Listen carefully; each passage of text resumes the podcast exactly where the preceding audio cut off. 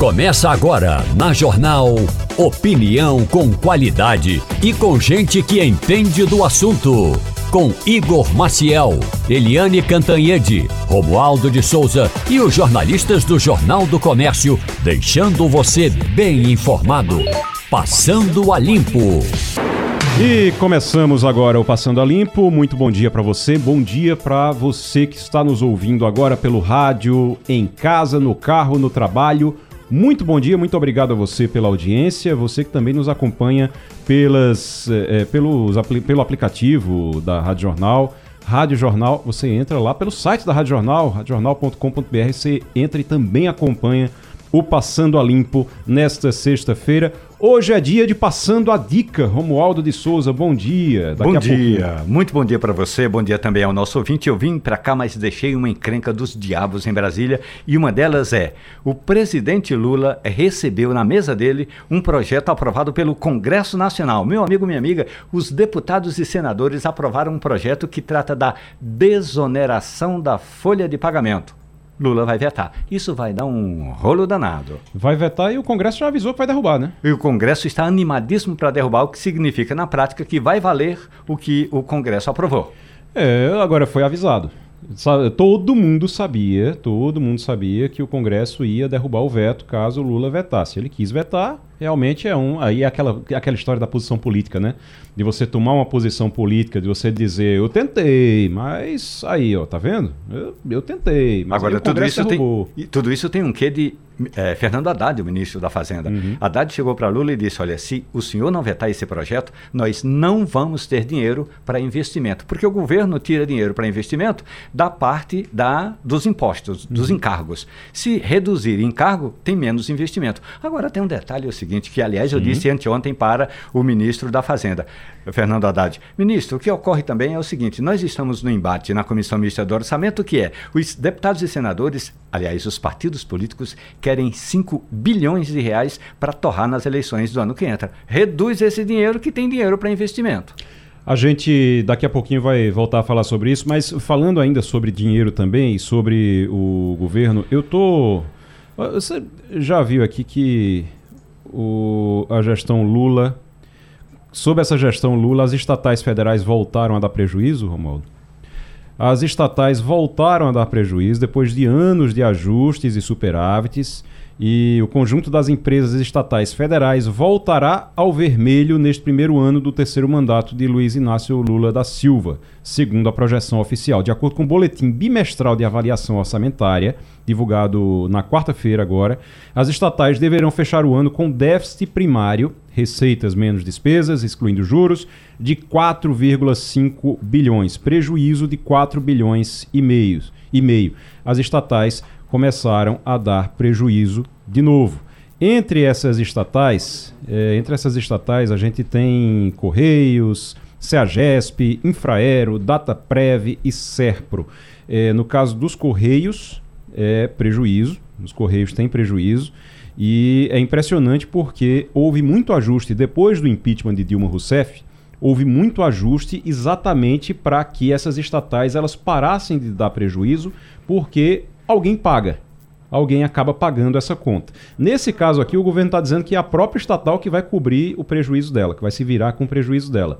Mas é, é, o dinheiro não nasce em árvore, né? É dinheiro que deixou de ir, ir para o cofre público. Na gestão do presidente Michel Temer, ele chegou a aventar a possibilidade de privatização dos Correios. O ministro da comunicação, da, das comunicações à época, ele dizia o seguinte: a gente precisa privatizar os Correios. Mas é claro que o país, o Brasil, não está preparado para ouvir esse debate. Quando eu digo Brasil, inclusive o Congresso Nacional, se você falar em privatização desses setores, Correios, o Serviço Federal de Processamento de Dados, e aí vai haver uma enxadeira muito grande, porque dentro do próprio Congresso Nacional há uma instituição instituição chamada é, Serviço Público ou Servidores Públicos. Boa parte dos parlamentares é de servidores públicos e aí falar em privatização ou pelo menos dar uma maneirada em alguns serviços dos Correios, por exemplo, terceirizar esses serviços. Mas não, ao contrário, falou-se que é impossível, não é hora de falar em privatização e aí essas empresas começam a dar prejuízo. Mas tem um detalhe importante, e aí eu me recordo do serviço feito pelo SERPRO, Serviço Federal de Processamento de Dados. O governo tem um serviço de eficiência, que é o SERPRO. O problema é que boa parte do serviço de processamento do Estado brasileiro não é feito pela empresa do Estado brasileiro. Sabe qual é o, o, o, o que é que acontece? Sabe qual é o problema? É, você está falando dos Correios, a gente está falando dos Correios aqui. Os Correios, como você disse, o pessoal ia estava querendo fazer a privatização dos Correios. Não, porque é um absurdo vender o que é do Brasil, porque os Correios dão lucro. Realmente, dão lucro, davam lucro no governo Temer, né? Tava dando lucro no governo Temer. Aí deu lucro, porque ajustou. Porque parou de, de escoar dinheiro por todo canto, que a gente sabe exatamente como era que saía esse dinheiro, por onde, por onde era que saía esse dinheiro, e o, o mensalão tá aí para provar, e toda aquela crise do mensalão tava aí para explicar como era que os Correios davam tanto prejuízo, aí agora os Correios voltam a dar prejuízo. E eu estou vendo aqui que é uma maravilha aquilo ali. Ainda por cima, tá agora, às vésperas da Black Friday, os trabalhadores do Correio estavam cogitando fazer greve.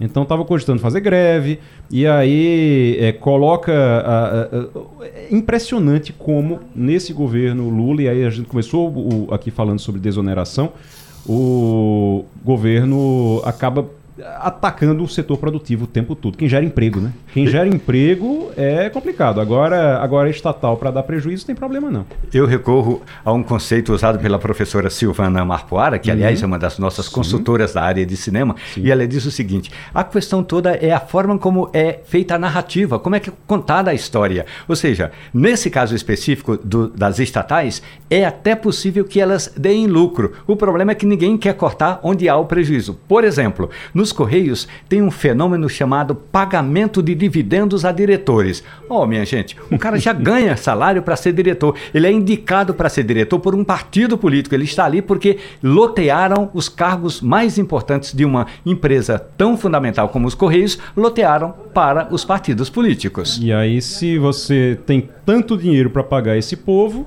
é claro que vai dar prejuízo, né? Se você não tem dinheiro para pagar esse povo, é claro que vai dar prejuízo. Vamos começar lá logo com o professor João Correia. Professor, muito bom dia. Bom dia, meus amigos. Saudações. Sexta-feira extraordinária para todos nós. Saudações. Deixa eu lhe perguntar uma coisa, porque eu estava vendo aqui, já estava. É, o líder da extrema-direita anti-islâmico e contra a União Europeia venceu as eleições na Holanda. É um problema? Olha Vitão, eu confesso que eu não vim acompanhando na, na unha, nos detalhes, a eleição da, da Holanda, mas quando saiu o resultado eu já vim acompanhando essa movimentação dele, dele, Marine Le Pen na França, o Victor Orban na, na Hungria, eleições na Polônia também. O que acontece hoje é uma onda, uma nova onda, isso é muito cíclico, de nacionalismo dentro da Europa. É, o partido dele, a, a, Câmara na Holanda tem 150 assentos, são, foram 150 cadeiras disputadas. O partido dele levou 37 cadeiras, mas com 37 cadeiras ele não tem a governabilidade garantida. Ele vai ter que costurar com outros partidos, inclusive tradicionais da cena política holandesa. Uhum. O que chama atenção, ele tem um discurso é, pró-Nexit, Nexit, que seria a saída da Holanda da União Europeia.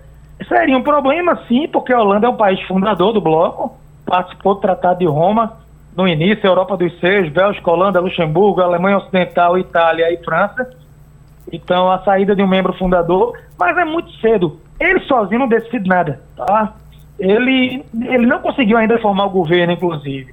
Então, ele vai ter que suavizar o, o discurso. Agora, de fato, ele é contra a migração, ele é contra essa forte presença islâmica dentro da Europa, ele é contra a União Europeia, livre circulação de pessoas, e foi com isso que ele conseguiu uma boa votação, porque é um reflexo de que a sociedade vem crescendo aí de forma cíclica com esse discurso bem, bem forte, bem é, é, nacionalista. É, chama atenção porque ele, o senhor falou, professor, do Victor Orbán, e ele é esse o Gert Wilders é do Isso. partido Liberdade. É um grupo político anti-islâmico e ele é fã do Viktor Orbán.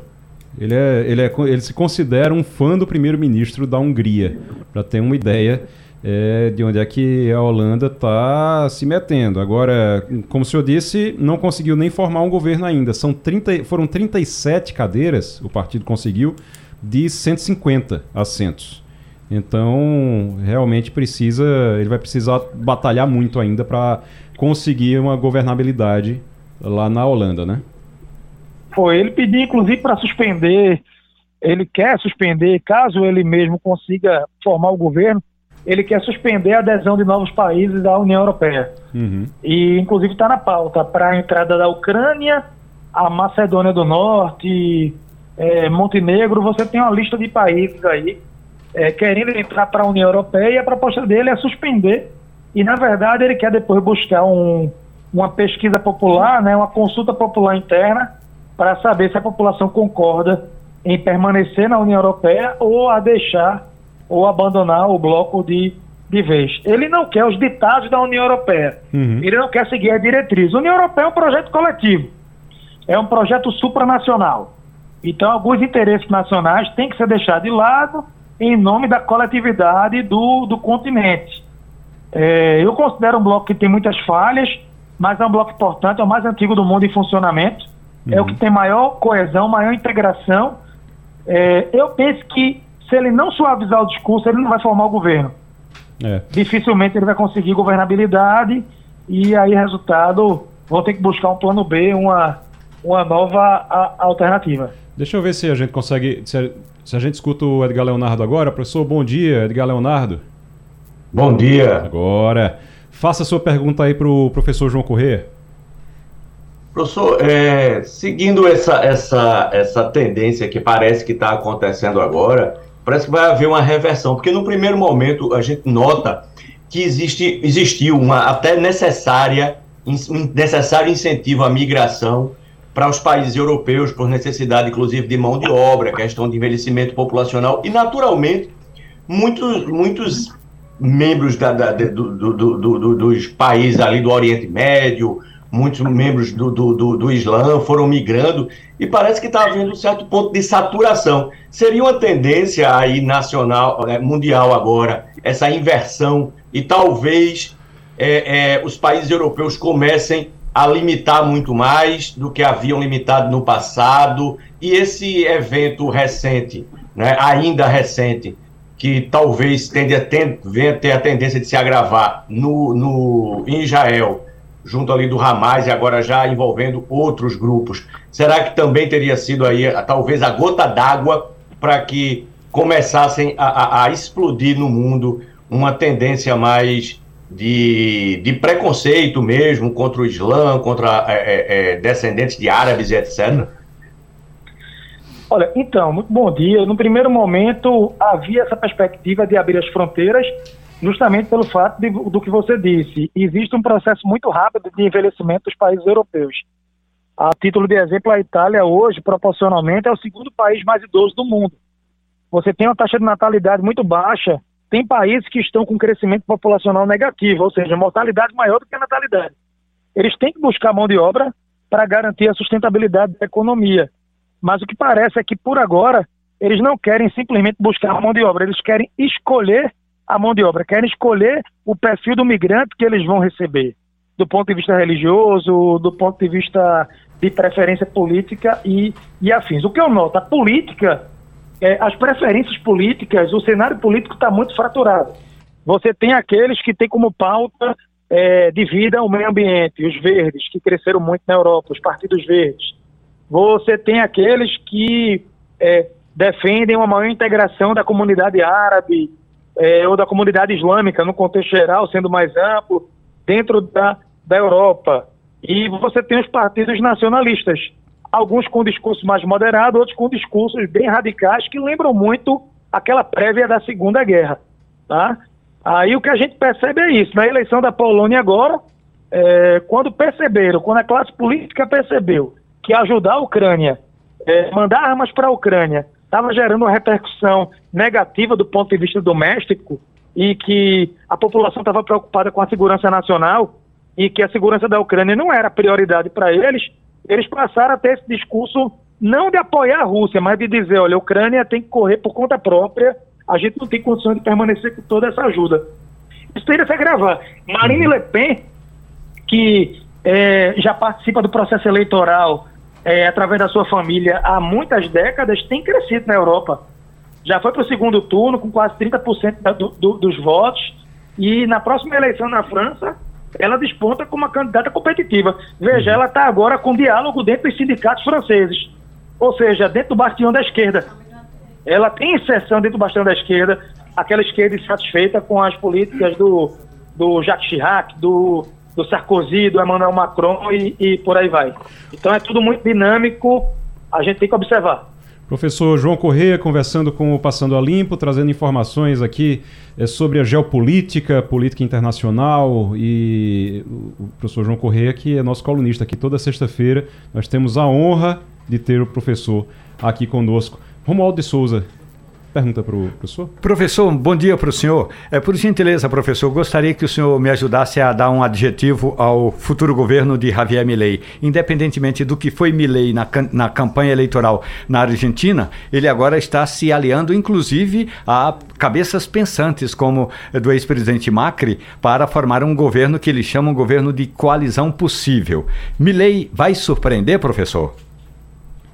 Um modo muito bom dia, saudações, meu amigo. Veja bem, o AVM Lei, ele foi eleito diante de uma forte insatisfação com o peronismo dentro da Argentina e propondo o novo, o novo pouco convencional em, em, em algumas questões do ponto de vista econômico, político e social. Sem a direita tradicional, ele não governa. Ele não governa. É muito diferente. Trump tinha um parlamento, é, Bolsonaro no Brasil foi eleito com, com um parlamento, com a base governista forte. O Javier Milei, ele não tem a maioria no parlamento, tem a imprensa contra, a, a imprensa contrária a, ao seu possível é, é, governo. Se ele não muda o discurso, se ele não busca novas alianças, ele não faz um ano de mandato, tá? Então, ele vai ter que se adaptar à nova cena, às diretrizes, aquela ideia de romper com o Brasil, com a China, impossível impossível. A ideia de dolarizar a economia, isso não acontece do café da manhã para o jantar. É, tem que combinar com os entes privados. É, a ideia de acabar com o Banco Central, isso também é tudo muito complexo. O que eu penso é o seguinte: ele vai decepcionar, porque ele criou muitas expectativas. E o argentino, ele é impaciente. O argentino, ele vai para a rua, ele protesta, ele reivindica. Não estranha aqui, daqui a quatro, cinco, seis meses, na metade de 2024, a Argentina envolta em protesto, porque os problemas da Argentina são estruturais, não foram criados agora. São problemas de, de, de uma ordem estrutural de, de, de, décadas. A Argentina já teve, já esteve entre as maiores economias do mundo.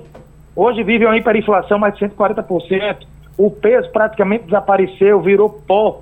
Eu não acredito num salvador da pátria, que ele vá resolver os problemas da Argentina. Mas acredito que a eleição dele foi importante para quebrar um ciclo é, vicioso. Tá? Um ciclo que vinha é, viciando a cena pública e privada argentina, a questão da corrupção e afins. Não que ele possa ser diferente nesse aspecto, mas a quebra, a não eleição de um ministro, um ministro de uma economia maluca, não é? sendo eleito um cara que é ministro da economia, com 140% de inflação, ser eleito presidente seria fechar as portas e apagar as luzes da Argentina.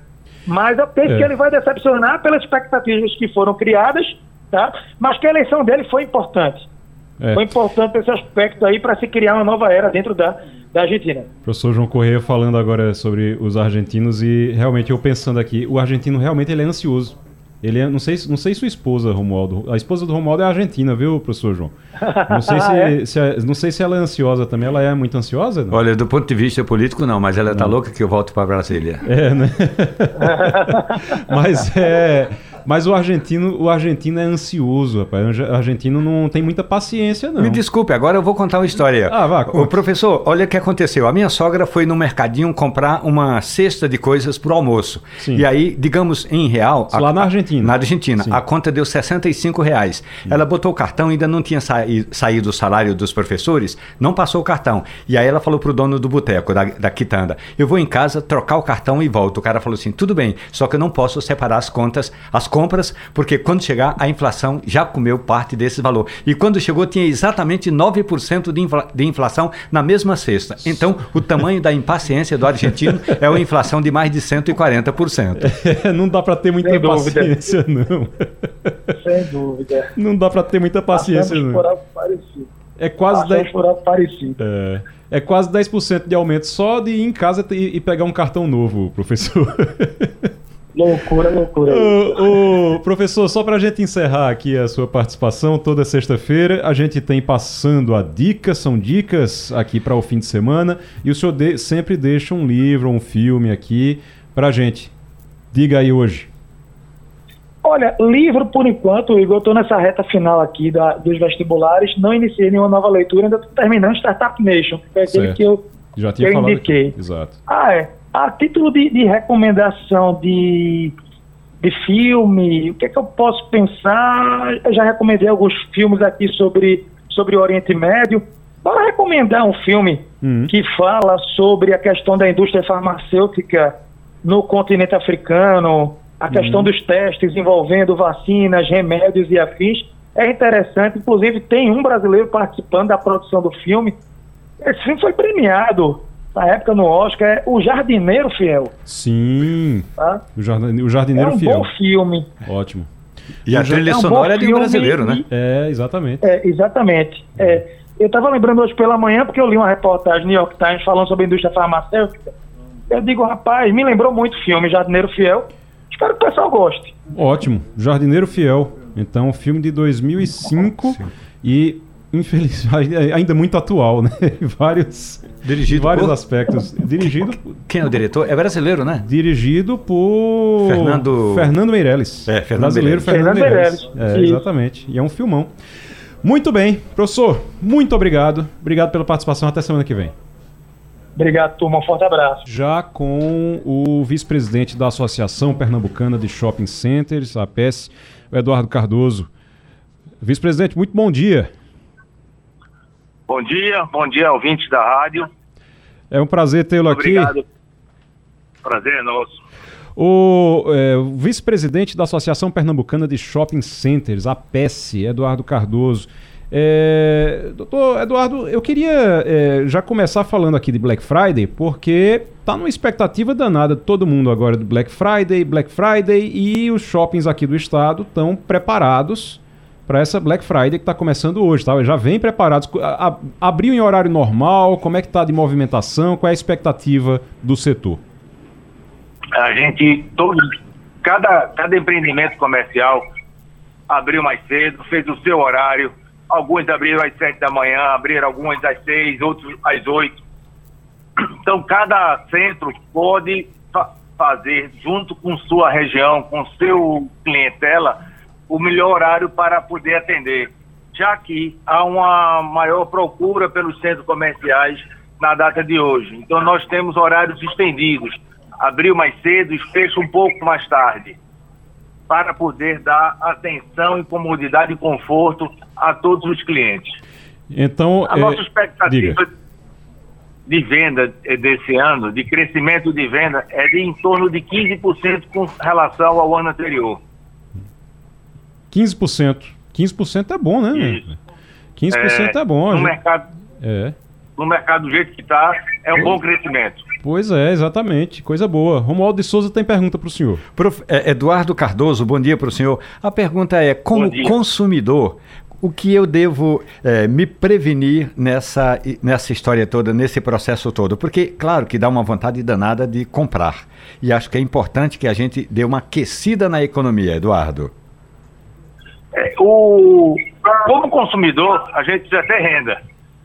É, e todo o comércio se preparou para poder facilitar a venda para o seu cliente, como parcelamento direto com crédito da loja, com os cartões de crédito.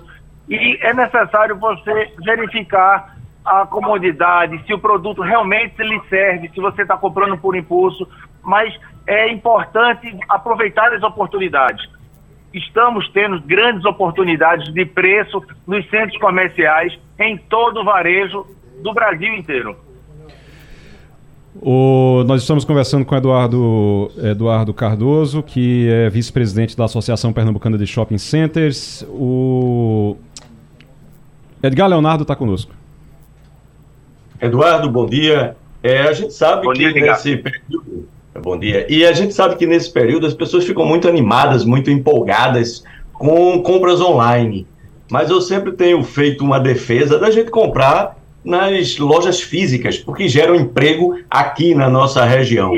E um dos pontos que eu sempre coloco é que as pessoas, nesse momento de Black Friday, elas visitem os shoppings, visitem as lojas de rua, incentivem o comércio local, que gera emprego muito mais próximo da gente. Não que não tenham vantagem os negócios online, que a gente não, não esteja já trabalhando de uma, de uma forma integrada entre as plataformas físicas e online, mas o que é que você diz aí para a gente é, dessa questão aí da loja local, de como os shoppings estão oferecendo vantagens e talvez também comentar de alguns riscos aí de compras em sites duvidosos. É muito bem colocado, Edgar. Existem um momento que nós vivi, vivemos no passado, que era o período pandêmico. Nesse período pandêmico, os centros comerciais estavam fechados, os comércios estavam fechados, as ruas estavam fechadas e o online estava funcionando. Existem diversos sites que funcionam corretamente e existem vários que não funcionam corretamente. É muito mais bonito você ver uma coisa pela foto do que ela realmente na sua mão. Então, essa venda do varejo, essa venda de contato, ela é muito importante para que você não caia no golpe do fake. Que isso acontece online. Ah, outra coisa, ah, hoje você tem um varejo totalmente preparado que passou por esse período e hoje nós temos o physical, que é o físico com digital. Ou seja, você procura no site, você vê no site e você vê pessoalmente e compra no varejo. Isso realmente incentiva muito mais a cadeia produtiva de entrega, não só do vendedor, mas da, da produção, da venda, do entregador, do lojista, do vendedor, é, e a satisfação de você ser bem atendido. Uma venda online, ela é fria, ela é gelada, não há empolgação, não há o sorriso, não há o cafezinho. Então, é muito importante que as pessoas vão ao varejo e que nós estamos preparados para atendê-lo da melhor forma. A vantagem é que você já sai do seu produto, você não é enganado, você não, você pode voltar, você pode trocar. Então você tem a, a amizade com o vendedor que te proporciona até entregar na tua casa. Então, varejo hoje está preparado o digital, que é o físico e o digital, eles juntos para melhor servir ao consumidor. Muito bem. Eduardo Cardoso, vice-presidente da Associação Pernambucana de Shopping Centers, conversando com a gente aqui no Passando a Limpo. Hoje tem Black Friday nos shoppings, os shoppings estão abertos mais cedo, vão até mais tarde, inclusive, para poder receber todo mundo, para poder atender todo mundo, e é muito importante. Essas promoções têm esperança de continuar por mais um tempo depois de, depois de hoje ou vai ser somente hoje? Depende de cada lojista. Uhum estamos chegando no melhor período do ano, ou seja, em breve, para o mês, nós vamos ter as vendas natalinas. Então, cada, cada lojista vai poder ofertar e continuar com a sua oferta e teremos agora as vendas natalinas. Em seguida, nós teremos as férias de verão, que terá muito, muito movimento para a criançada, lançamento de filmes novos. Então, é a época do varejo que a população pode ir aos shoppings aos centros comerciais e que terão ofertas, produtos novos, lançamentos, diversão, segurança, tudo para vocês. Muito bem. Eduardo Cardoso, vice-presidente da Associação Pernambucana de Shopping Centers, muito obrigado, Eduardo. Eu que agradeço a, a, oportunidade de estarmos falando em nome da APS, em nome dos centros comerciais, em nome de todo o varejo. Muito obrigado pelo, pela entrevista. Aproveitar, Edgar, agora na, no início a gente estava sem o áudio do Edgar. O Edgar Leonardo, estou vendo agora o Fernando Haddad, ministro da Fazenda, numa longa entrevista, faz um tempão já que ele está tá dando uma entrevista, para defender o veto na desoneração é, da Folha. Ele está, inclusive, dizendo que a desoneração não traz benefício nenhum. Não traz benefício nenhum, Edgar? Olha, na verdade, tudo depende muito de conjuntura. Vamos imaginar que se a gente tivesse uma economia punjante, a gente tivesse alta produtividade, a gente tivesse condições de competir internacionalmente, não porque a moeda nacional em relação ao dólar, que é a grande moeda de transações internacionais, nossa moeda fosse desvalorizada. E aí nossas empresas com nível de competitividade que seria alavancado por uma educação de qualidade, competências profissionais, não do, apenas do trabalhador, mas também dos gestores, infraestrutura de qualidade. Nesse cenário, no cenário ideal, a gente não precisaria tanto estar tá concedendo certos benefícios. Mas se a gente for pensar no cenário atual, né, num cenário onde a gente não tem uma produtividade alta, onde a gente falta infraestrutura, onde a gente tem uma série de dificuldades, de fato, a resposta é que a gente ainda precisa, entendeu, Igor? A gente precisa, sim, de uma série de vantagens para que a gente possa competir. É, é, é, Romualdo de Souza, eu, sabe o que é que eu fico pensando? O professor Edgar explicando isso agora, e eu pensando, claro, são, são questões diferentes, são coisas diferentes, mas é o argumento que o próprio PT e a esquerda usam, e o governo Lula usam, para os benefícios sociais. Diz, olha, o melhor é que a gente não precisasse dar benefício, Bolsa Família, por exemplo. O melhor era que a gente não precisasse dar Bolsa Família. Mas na situação que nós temos hoje, é preciso, o Bolsa Família é necessário. E aí, ok, concordo. Mas aí a desoneração também é o que o professor Edgar está dizendo agora. Era melhor que a gente não precisasse, era melhor que a gente tivesse uma economia forte, moendo realmente com tudo que não fosse necessário.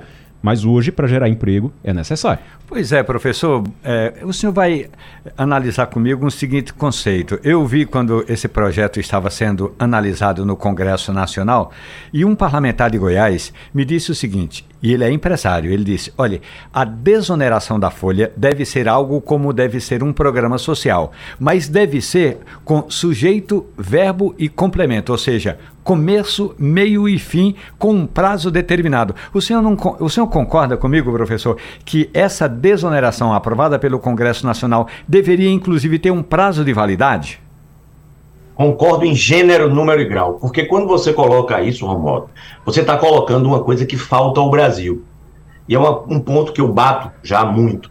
É que nos falta um planejamento. Então as coisas elas são feitas, na verdade, pensando na conjuntura atual, no momento atual e o, o, o, o benefício político que eu terei ou não de curto prazo em cima dessas ideias. Da mesma forma, e a analogia que Igor fez está muito correta, benefícios sociais, eles não deveriam ser necessários. Quando eu digo para uma pessoa que eu vou precisar complementar sua renda, porque você não tem condições, por uma série de motivos, de ter o um mínimo para sua sobrevivência. Não estou falando para você viver com qualidade de vida. estou falando para sobrevivência. Então, eu estou dizendo que essa estrutura que nós temos, ela está incompetente para permitir ao cidadão sobreviver. E aí eu vou precisar complementar nesse momento. Da mesma forma, a gente tem que ter a liberdade de fazer as escolhas e o resultado deve ser a partir dessas escolhas que a gente faz. Mas a gente tem que ter condições mínimas. E o que acontece é exatamente isso. Se eu vou desonerar, eu vou desonerar por um prazo, com um conjunto de políticas que me permitam avançar no setor produtivo, gerando emprego e renda. Porque, repito, o único lugar que gera emprego e renda é a iniciativa privada. E essa precisa estar fortalecida. E está na nossa Constituição, por sinal. Mas aí a gente vai poder olhar para um outro ponto.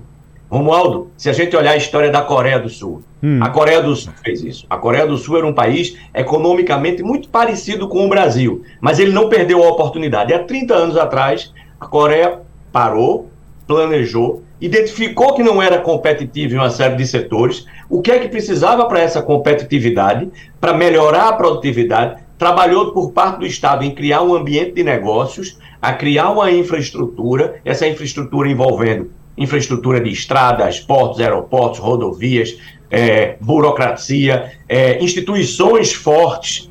E aí a gente tem um outro ponto né, para conversar sobre questão institucional no Brasil, segurança jurídica, educação de qualidade extrema, principalmente na base, para a criança aprender a falar português, aprender matemática, e a partir daí os outros conhecimentos se tornam muito mais fáceis. Porque se alguém não sabe ler bem, sequer matemática ele vai conseguir aprender, porque ele não solucionará os problemas que ele não tem competência para interpretar. Então, feito isso muito bem, então a Coreia do Sul fez o quê? Ela datou os incentivos, datou essa proteção que havia. Né? A gente tem que pensar que determinadas empresas, talvez em um determinado momento da economia, precisem de uma proteção. É como uma mudinha de planta que você planta lá no seu jardim, Romualdo. E você precisa regar, cuidar, porque ela, determinado momento, ela vai poder florescer sozinha, mas ali no começo não. Mas só que essa plantinha, às vezes, e o setor produtivo brasileiro tem essa falha. O setor é. produtivo brasileiro acostumou-se a encostar-se no governo federal para ter benefícios. Esse é, é um grande problema, sim, concordo plenamente. Já na linha conosco, Eliane Cantanhede, aqui na Rádio Jornal. Eliane, muito bom dia. Bom dia, Igor, colegas, ouvintes.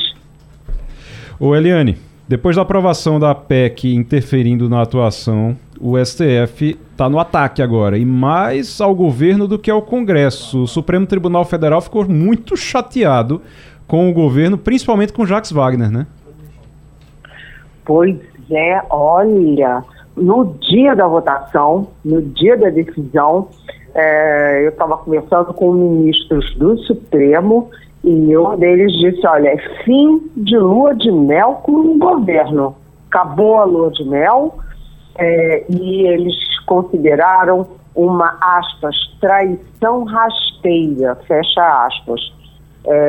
Estava é, todo mundo muito irritado e dizendo o seguinte, ou o governo tira o Jacques Wagner da liderança ou não tem mais papo entre o Supremo e governo. Esse papo entre governo e Supremo, que o, o bolsonarismo fica apacando, etc., não tem nenhuma novidade. Em todos os governos, o Supremo tem diálogo com o Palácio do Planalto, tem diálogo com o governo, inclusive no governo Bolsonaro. Ou seja, não é fora da tradição e não é fora das regras. Mas o fato é o seguinte: é, a situação ficou feia é, e o Supremo é, atribui a derrota, ou seja, a vitória da PEC e a derrota do Supremo ao governo. Por quê? Porque os bolsonaristas é que criaram essa PEC que é, é reduzindo a atuação do Supremo, reduzindo os, as decisões monocráticas tomadas por um só ministro foram os bolsonaristas que criaram a PEC e depois os conservadores não bolsonaristas aderiram. Por quê? Uh, porque os bolsonaristas estão muito irritados com o Supremo, que foi o grande guardião da democracia e o grande garantidor uh, de atitudes razoáveis durante a pandemia né, que, enfim, tomou providências para garantir isolamento social, tomou providências para uh, garantir vacinas, tudo isso com votos monocráticos. Então, o bolsonarismo estava irritado com isso e os conservadores não bolsonaristas aderiram rapidamente à PEC contra o Supremo porque não gostam da pauta de vanguarda do Supremo. E aí eu cito dois casos a descriminalização do aborto e a descriminalização também do porte de pequenas quantidades de maconha. Nós estamos então, conversando. Então, é, esses dois grupos é, não tinham voto suficiente para aprovar a PEC. A PEC só foi aprovada porque teve o voto do Jacques Wagner, líder do governo, que puxou dois outros votos da Bahia, o hum. Ângelo Coronel e o uh, Otto, Otto Alencar. Alencar né, dois senadores da Bahia. E nada disso é por acaso. Né? E o, o, o, o Jacques Wagner jura, jura de pé junto que foi um voto pessoal. O Rui Costa, chefe da Casa Civil, jura que nem sabia, muito menos o presidente Lula, que o Jacques Wagner ia votar sim. O problema é que o Supremo não acreditou. E ontem vocês viram manifestações duras do presidente do Supremo, Luiz Roberto Barroso, do ministro Gilmar Mendes, e os recados são todos muito duros. Além de irritação com o Congresso, o Supremo está irritado com o Planalto, que não tinha que se meter e se meteu na contramão. É, exatamente. E agora a crise é grande. Nós estamos ouvindo a Eliane Cantanhede aqui na Rádio Jornal. Deixa eu só lembrar antes de passar aqui para o pessoal que hoje é dia do Passando a Dica e os nossos ouvintes participam mandando pelo 819-9147-8520 as dicas para o fim de semana de livro, de filme, de tudo, toda sexta-feira aqui. Mas agora eu vou passar para Romualdo de Souza que tem pergunta para Eliane Cantanhede. Eliane, bom dia para você. O presidente do Brasil, Lula da Silva, do PT, tem se arvorado em ser o grande conciliador, inclusive de conflitos internacionais, mesmo errando a mão em várias situações. Seria a hora, nesse instante, de ali a Praça dos Três Poderes, a, ao norte está o Palácio do Planalto, ao sul o Supremo Tribunal Federal e a oeste o Congresso Nacional, Lula ser o mediador desse conflito entre o Congresso e o Supremo Tribunal Federal, Eliane? Oi, Romualdo, você matou a charada. Você tem toda a razão. Se tem uma pessoa que pode abaixar essa fogueira, é o presidente Lula. Primeiro, porque ele é um negociador, assim, por natureza. Desde as lutas sindicais, lá na década de 1970, o grande talento do Lula é, primeiro, encantar multidões e, segundo, negociar bem. Então, o Lula é que vai resolver isso. E ontem, né, nada é por acaso, muito menos em política, ontem já tem uma foto do Lula num evento, é, ele é o centro, de um lado, Arthur Lira, presidente da Câmara, e do outro, Luiz Roberto Barroso, presidente do Supremo. E o Lula conversou com o Barroso e pelas informações que a gente tem, a conversa foi muito boa, né? Então é o Lula que está baixando essa bola, mas aí que está.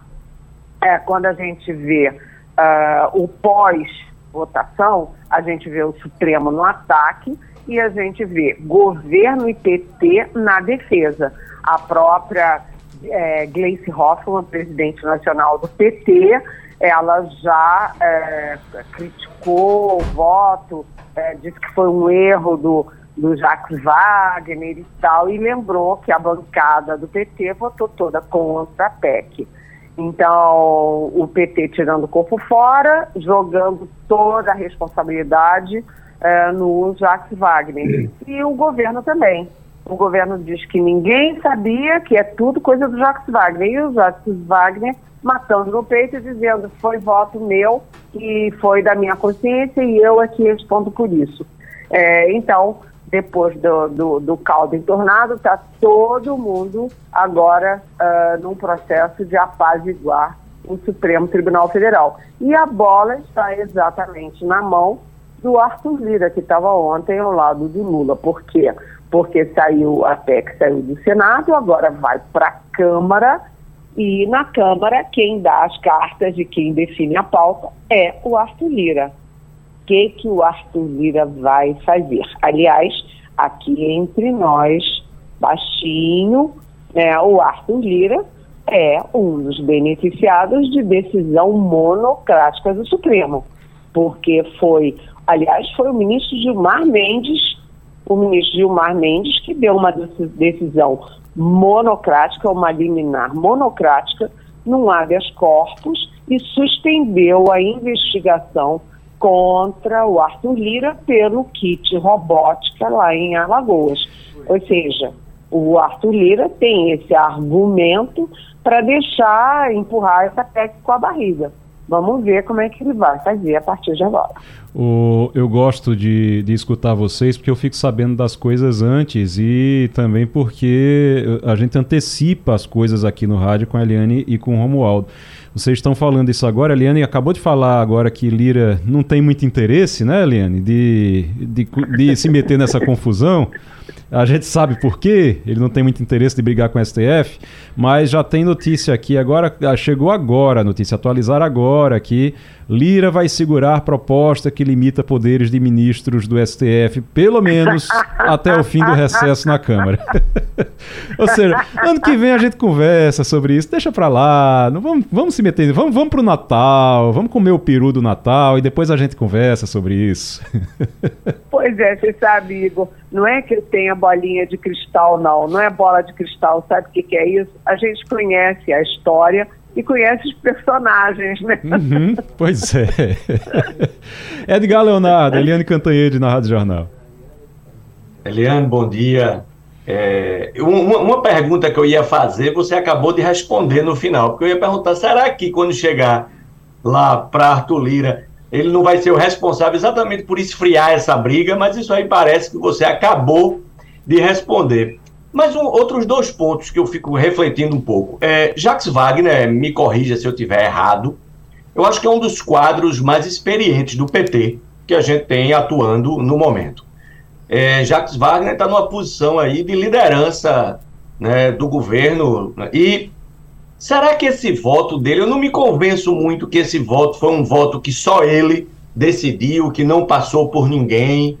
Eu não sei bem né, dada a experiência e a posição que o Jacques Wagner ocupa. Mas, independentemente disso, eu te pergunto: o quanto você acredita que isso pode ser prejudicial ou não para a, a, a, política brasileira, para o, o país como um todo, esse embate cada vez mais forte e incisivo entre o Senado e o STF. Embora não seja estranho, porque a gente sabe que já existem naturalmente ao longo dos anos pontos de discussão e divergência. Mas assim, nesse, vamos dizer assim, com o, o volume nessa altura que está, quanto você acredita que isso pode ser incômodo para o Brasil como um todo nesse momento?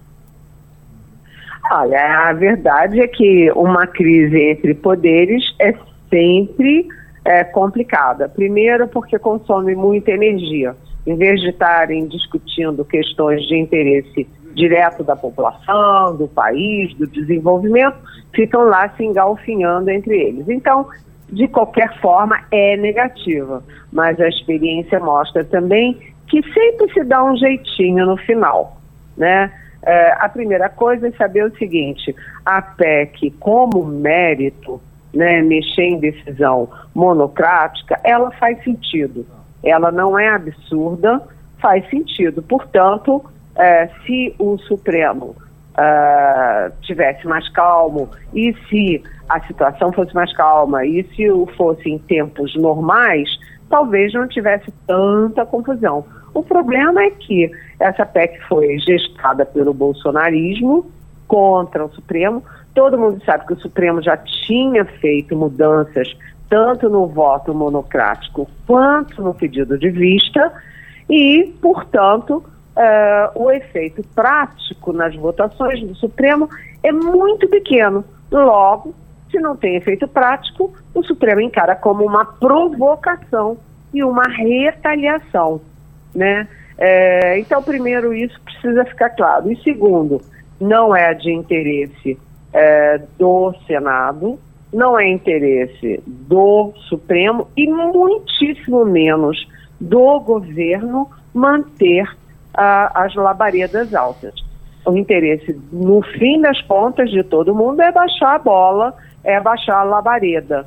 Uh, o governo, por exemplo, tem problemas graves aí para resolver na economia, tem problemas graves na questão fiscal, enfim, é, o que, que ele ganha? Ele perde tanto no Supremo quanto no Senado. Então, respondendo objetivamente, a política sempre vai dar um jeito de é, botar panos quentes e daqui a pouco a gente vai ver todo mundo elogiando todo mundo e abracinho daqui e abracinho dali. Eliane, para a gente encerrar, tem informação de que da governadora Raquel Lira, que a governadora Raquel Lira está mudando de partido. Está confirmado isso? A, gente já tinha falado há um bom tempo aqui, já se falava nessa negociação, uma conversa com o PSD, mas está confirmado agora essa saída? Olha, as minhas fontes dizem que ainda não tem anúncio oficial, mas que está praticamente decidido a Raquel Lira uh, sair do PSDB cortar o B e ficar só com o PSD, do Gilberto Kassab. É, isso é importante por vários motivos. O principal deles é que a, as lideranças políticas têm caído muito de qualidade e a Raquel Lira, que é uma policial federal de carreira, que foi uma boa prefeita, considerada boa prefeita de Caruaru, uma mulher firme, é, jovem, ela é uma liderança em ascensão, não apenas em Pernambuco, mas também no Nordeste também no país. O país está precisando de caras novas, de sangue novo, e a Raquel Lira representa isso. Então, isso é uma questão. A segunda questão é que o PSDB foi um partido muito importante na história brasileira. Então, a gente lembra que pós-redemocratização, uh, o único presidente que foi eleito em primeiro turno, aliás, duas vezes, foi o Fernando Henrique Cardoso, do PSDB. Todos os demais foram eleitos em segundo turno. Segundo, o governo do PSDB foi estruturante.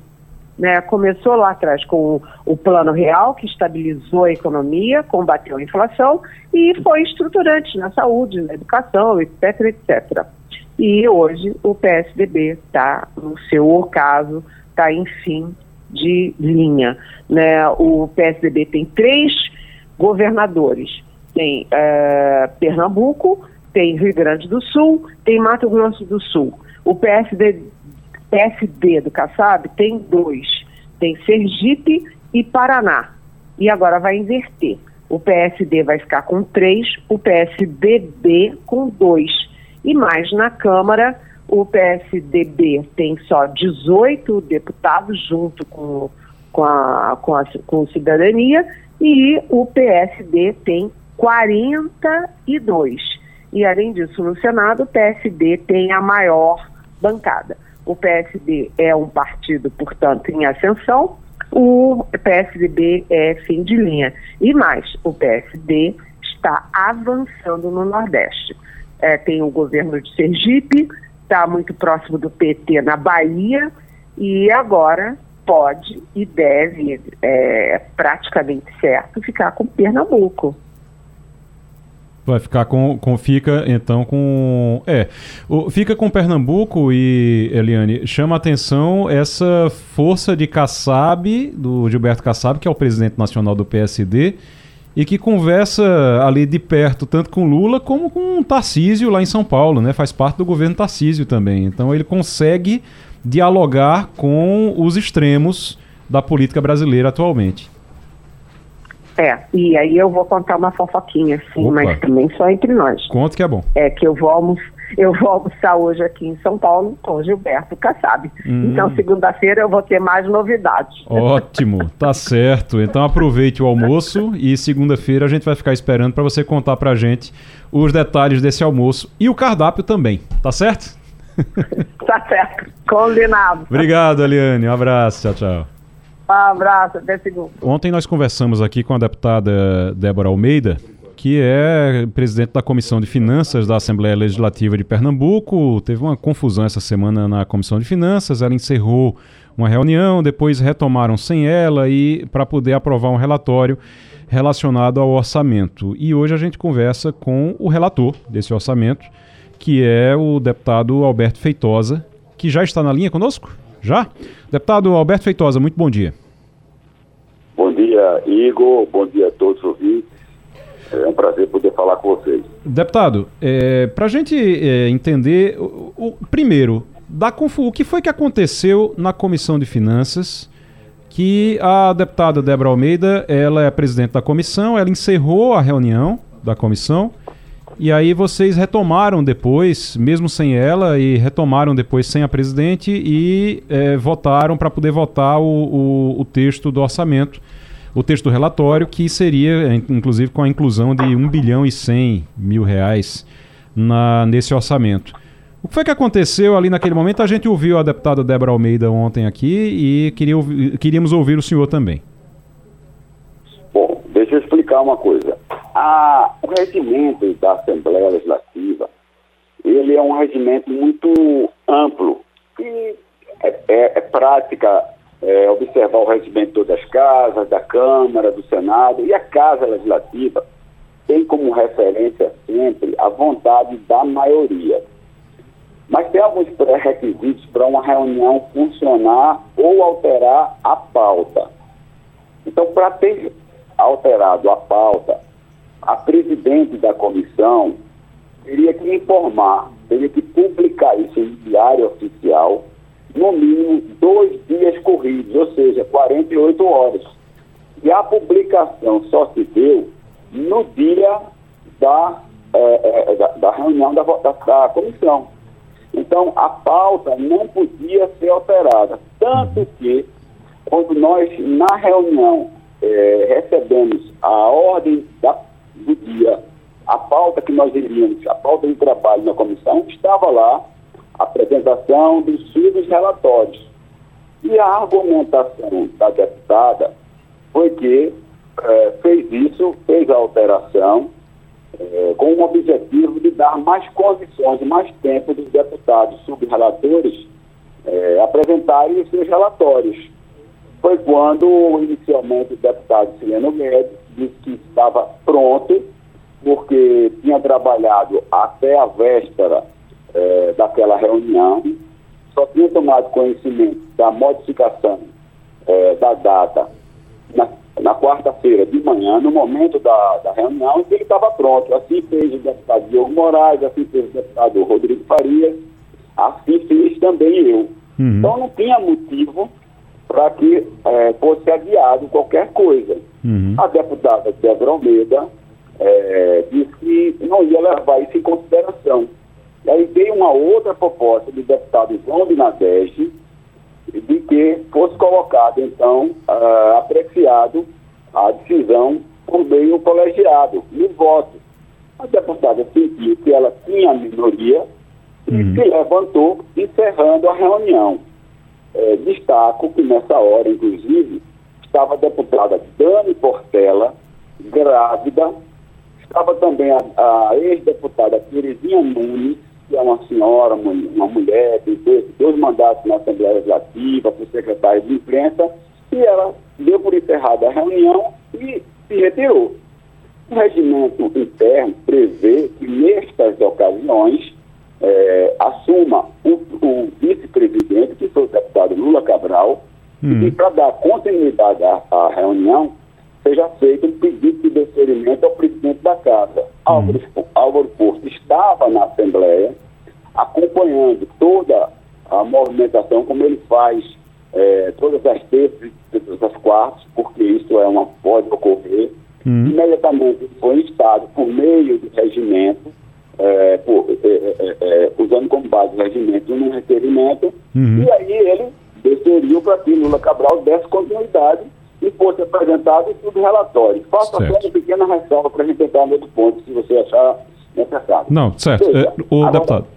Certo. Não, só para a gente, porque o tempo da gente é curto, então eu preciso que. É, sim. Certo. Mas e, vá, ter, termine. Não, é só, só para dizer. Aí, agora, uhum. veja, tudo isso, não, eu não entendo por que é, tanta vontade da deputada Débora Almeida de encerrar a reunião. Uhum. Porque o relatório final é dela.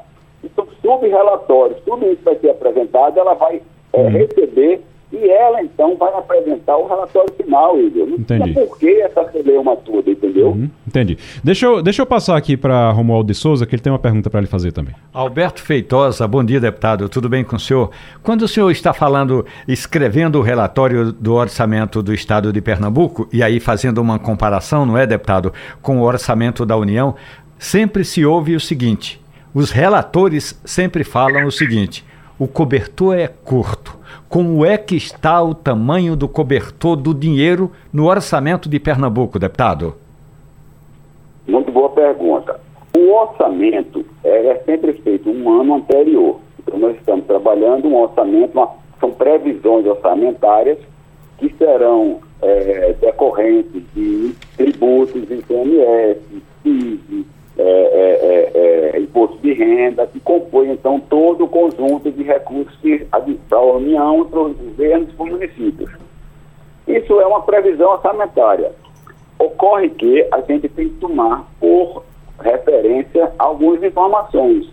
E todas essas se dá também, Romualdo, porque a Secretaria do Tesouro Nacional informou um valor de repasse do FPE, que é Fundo de Participação dos Estados, e que, quando o governo do Estado é, é, mandou para a Assembleia Legislativa, em dia 5 de outubro, o orçamento, houve a supressão de 1 bilhão e 100 milhões de reais. Recursos esses que são fundamentais para os órgãos e os poderes, Assembleia Legislativa, Tribunal de Justiça, Tribunal de Contas, Ministério Público, Defensoria Pública, que seriam subtraídos. Uhum. E aí nós fomos instados pelo Tribunal de Contas a fazer esse reajuste e incluir o valor de 1 bilhão e 100 milhões de reais no orçamento. O que me causou uhum. é, bastante estranheza duas coisas. Uhum. Primeiro, o fato do governo do Estado não ter alertado isso antes da Assembleia, visto que o, a Secretaria do Tesouro Nacional publicou esse dado em setembro. E, como eu disse, o orçamento só foi mandado para a Assembleia em outubro. Hum. Como também me causa estranheza a governadora ter tido tempo suficiente para receber a deputada Débora Almeida é, ter tido tempo para emitir uma nota sobre o que aconteceu no âmago de uma comissão interna na Assembleia, mas não ter tido tempo é, até agora de vir a público a, aos pernambucanos o que houve uma diferença tão grande no orçamento. Então ela tem tempo para receber Débora, não tem tempo para receber a comissão, não hum. tem tempo para é, é tratar o assunto não responde à imprensa sobre isso, mas vai à imprensa para gerar todo esse clima é, é, de intriga. Eu gostei muito da coluna de Igor hoje, que precisa ser pacificada, mas pelo que a gente vê, não tem a vontade da governadora de fazer isso. O deputado. O contrário. Uhum. O, o, deputado, é, só para a gente encerrar, é, não seria. A gente passou agora, a gente estava ouvindo agora o ministro Fernando Haddad dizendo que dá dificuldade para fechar as contas para o ano que vem. Então ele passou uma longa entrevista agora falando sobre desoneração e dá dificuldade para fechar as contas no ano que vem. Então, assim, talvez o, o, o otimismo que, que se tem para colocar um bilhão e cem a mais é, no orçamento, talvez esse otimismo esteja só nesse relatório do Tesouro Nacional, mas não está no governo, não. Talvez não esteja muito na realidade. Existe um risco de esse orçamento virar uma peça de ficção e no ano que vem chegar dizer, olha, está aqui o dinheiro, está aqui a, a, a, conta, mas não tem dinheiro para pagar. Isso é, essa é uma preocupação que é alegada pelo governo, inclusive. Vocês não têm essa preocupação, não? Vai ter dinheiro para tudo isso? Claro, temos sempre essa preocupação, e em cima dessa preocupação que a gente está fazendo é, análises profundas, foi feito esses estudos com o Tribunal de Contas e os técnicos da Assembleia Legislativa, uhum. é, abrimos um link com a Secretaria do Tesouro Nacional e confirmamos todos esses cálculos para o ano de 2023 como teste uhum. o, e voltamos em sete anos atrás. E todos a forma de cálculo foi feita bater exatamente com o que ocorreu nos outros anos. Certo. Lembrando que esse órgão é subordinado ao ministro Haddad. A uhum. Secretaria do Tesouro Nacional, ela faz parte é, do ministério a qual o ministro Haddad é, é, é, é, é responsável, ou seja, esses dados já devem ter vindo exatamente com esse ambiente de preocupação do próprio ministro. Uhum. Então, agora, é muito estranho, é muito estranho que a, a, a, o governo do Estado não tenha percebido isso, tenha sido uma provocação do órgão de contas da Assembleia Legislativa. Agora eu pergunto, é otimismo uhum. ou é responsabilidade da Assembleia Legislativa ao ser estado pelo órgão de contas a que faça esse acréscimo no orçamento? O que é que eu diria ao, ao, ao Tribunal de Contas? Não, vocês estão errados. Eu não fiz isso. Imediatamente chamei a consultoria da Assembleia, mandei refazer os cálculos e checar as informações uhum. com a Secretaria do Tesouro Nacional. Mais uma vez, eu repito, é, é, é, o que é estranho é a postura do governo do Estado, hum. em até agora não fazer um pronunciamento claro à sociedade pernambucana, à imprensa pernambucana, do que de fato está ocorrendo. Ô, deputado, só, parece... mais, mais uma vez, só para encerrar, é uma informação que o blog de Jamildo trouxe hoje, e que eh, eu achei relevante em relação a, a, isso. É que o que se fala é que essa pressa para reabrir a, a, reunião da comissão e para votar logo é, seria porque cinco deputados vão viajar para Dubai agora é uma lista que, inclusive, o vice-presidente da comissão, Lula Cabral, é, do PSB, Diogo Moraes do PSB, Valdemar Borges do PSB, João Paulo Costa do PCdoB e Aglailson Vitor do PSB. Aí, desses cinco, quatro são da Comissão de Finanças, Orçamento e Tributação da Alep. E o que tem se falado, que está no blog de Jamildo hoje, inclusive, é que a pressa seria também porque esses deputados vão viajar. Tem alguma coisa a ver com isso? Olha, veja o que a gente estava falando, né? A governadora se presta a dar informações para tratar né, na imprensa uhum. sobre fatos que ocorrem dentro da Comissão de Finanças. Como é uhum. é que isso vai a público? Isso não tem nada é, confirmado. O deputado Diego Moraes não vai viajar, o deputado Sileno Guedes não vai viajar, o deputado Lula Cabral me disse, inclusive, é, no decorrer da semana também que não vai viajar. Uhum. Ou seja, estão utilizando o tempo todo é, de notícias, de, de gerar um clima de animosidade na casa, que não é o que ocorre. Isso aí lembrar que Álvaro e Gustavo foram eleitos na primeira votação com 49 votos, hum. Álvaro e Gustavo foram reeleitos agora, cada um com 40 votos. Então não adianta, o clima na Assembleia está pacificado, tá certo? O que ocorreu lá na Comissão de Finanças está tudo devidamente é, é, é, enquadrado dentro do nosso regimento interno. O que nós fizemos foi sim dar uma satisfação à sociedade pernambucana que ia ficar muito estranho a gente adiar de última hora um relatório que tinha todos os órgãos esperando qual era a posição da Assembleia, ficar parecendo que a Assembleia retirou de pauta uhum. para, para ganhar é, facilidades com o Poder Executivo. E isso a gente não vai se prestar. A Assembleia tem se notabilizado que não está a serviço de ninguém, a não ser do povo pernambucano, e que é uma instituição independente e bastante responsável. Me dê só um minutinho. Eu pergunto a você, a Assembleia ao longo desse ano de 2023, faltou alguma coisa ao povo pernambucano? Vou responder, não. Os dois empréstimos foram aprovados, o ICMS, mesmo sem o meu voto, foi aprovado. Os, os 33 projetos que chegaram na Assembleia de última hora, o presidente determinou que o pessoal trabalhasse até uma e meia da manhã, mas não deu tempo. Então, a prática do governo de mandar tudo de última hora, mesmo assim foi publicado todo no outro dia, não terá dificuldade é, por parte dos deputados, aqueles projetos que de fato não tiver polêmica e for de interesse do pernambucano, vai ser votado em regime de urgência, uhum. já foi distribuído em algumas comissões, então isso não existe. A Assembleia Legislativa tem um compromisso com o povo pernambucano. Agora, okay. tem se firmado com a sua independência e não está a serviço de ninguém, de nenhum poder, e sim do povo pernambucano. Ok. Deputado Alberto Feitosa, muito obrigado pela participação aqui no Passando a Limpo. Volte sempre. Grande abraço. Bom, parabéns e um grande abraço também. Bom final de semana. Abraço forte, bom fim de semana. Eita, rapaz. E agora tá na hora da gente trazer dicas aqui para você. É o que, Avalim? No Passando a Limpo da Rádio Jornal, Passando a Dica. Toda sexta-feira a gente faz aqui esse momento para descontrair um pouquinho, é o nosso sextou aqui no Passando a Limpo, que é trazendo dicas, dicas que vocês mandam para a gente de livros, de filmes, de séries.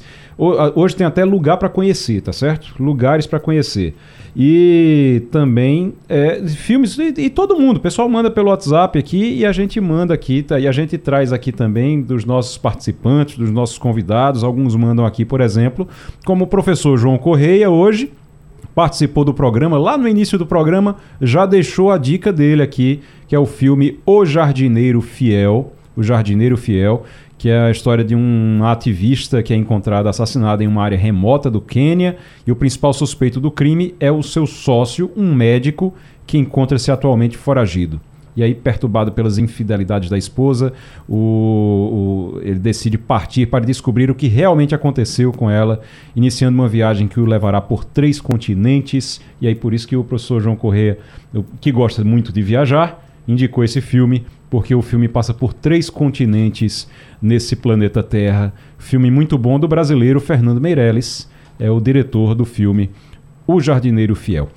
Ah, deixa eu trazer logo aqui do, do pessoal que participa com a gente pelo WhatsApp. O Renato de Casa Amarela, Renato lá em Casa Amarela, mandou a seguinte dica: é um livro. Aos Pés da Santa, a história de um povo. É, a autora é Dona Sevi, que nos deixou agora há pouco tempo. E aos pés da santa, a história de um povo. História maravilhosa, por sinal, livro maravilhoso. O Givanildo, lá de Carpina, tá nos escutando lá em Carpina mandou aqui um lugar para conhecer. Você conhece, Romualdo? Bananeiras? Conheço muito. Terra da cachaça e da rapadura lá na Paraíba. E agora do café. Os bons é? cafés da Paraíba vêm de Bananeiras agora. Uh, rapaz. Maravilhosos. É mesmo? Encantadores os ah, cafés. Ah, olha aí, tá vendo? Bananeiras, a terra da cachaça, da rapadura e... E do café. E do café. Muito bem. Givanildo de Carpina, que mandou essa dica pra gente aqui. E Clécio, de Dois Unidos, mandou o filme A Prova de Fogo filme A Prova de Fogo é a dica do Clécio de Dois Unidos. Quem também mandou uma dica para a gente aqui, olha só, nosso querido Tiago Raposo, rapaz. Tiago Raposo mandou uma dica aqui de um filme. O filme é Uma Jornada de Perdão. É a dica do Tiago Raposo, comunicador aqui da Rádio Jornal e apresentador da TV Jornal também, participando conosco. Mandou logo cedo aqui no início do programa, mandou logo. Minha dica para o fim de semana. Filme Uma Jornada de Perdão. Ele está no Prime Video, inclusive. Quem, para quem quiser assistir, é um filme de 2018 também muito bom. Jardim, o, o Jardineiro Fiel é de 2005, que a gente tinha falado antes. E Romualdo de Souza, qual é a sua dica para o fim de semana? É cultural. Hoje à noite, sete da noite, ali na Rua do Carmo, em Olinda, vai acontecer o segundo Festival do Café. Então vai ter café, chocolate pernambucano, muita música bacana, lançamento de livros sobre café, porque eu vou fazer uma harmonização de café com chocolate pernambucano. Como diria minha avó Joana Francisca da Conceição, é para lamber os beiços. Ou como diz o meu, meu filho, é para tocar os lábios. Café com chocolate, hoje à noite, de graça, ali na Rua do Carmo, em Olinda, numa cafeteria da região, no segundo Festival do Café. Muito bem. O Edgar Leonardo, ele, o, o professor Edgar Leonardo precisou entrar numa reunião agora e precisou sair mas deixou a dica dele aqui também para gente no finalzinho do programa. O livro 1421, o ano em que a China descobriu o mundo. Em 8 de março de 1421, a maior esquadra jamais vista pelo mundo zarpou de sua base na China. Os navios gigantescos, de quase 150 metros de comprimento, construídos com a mais selecionada madeira, eram capitaneados pelos leais almirantes eunucos do imperador Zudi. Sua missão era seguir até os confins da terra para recolher tributos dos bárbaros de Aleimar. E a história está contada nesse livro, 1421, o ano em que a China descobriu o mundo. E a minha dica, para a gente encerrar aqui, a minha dica é de filme, é de cinema eu gosto muito de cinema, eu gosto muito. Cinema, cinema anda caro só, né, rapaz? Mas eu, eu, ainda gosto muito de cinema, gosto de entrar lá e de ficar, é, assistir o filme, você se envolve ali com a coisa. E hoje, inclusive, eu vou assistir. Hoje uhum. eu vou para o shopping, vou assistir no cinema Napoleão, Olha. o filme. Napoleão que está estreando nesse fim de semana, nessa semana é, a história de Napoleão Bonaparte, história maravilo marav maravilhosa, a direção é do Ridley Scott. Isso. E é quem já viu disse que é um filmão. É um filme real, realmente é um, um, filme épico, daqueles de, de entrar para a história realmente. É, o filme conta a maior parte da a maior parte é, é, é verdadeira a é. história, mas tem algumas cenas, algumas coisas que o Ridley Scott criou que são bem interessantes. Então é isso. Nossas dicas para o fim de semana.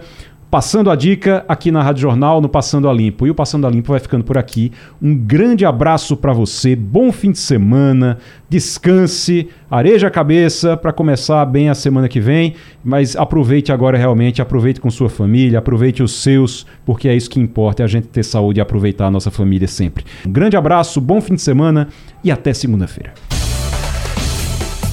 A Rádio Jornal apresentou opinião com qualidade e com gente que entende do assunto.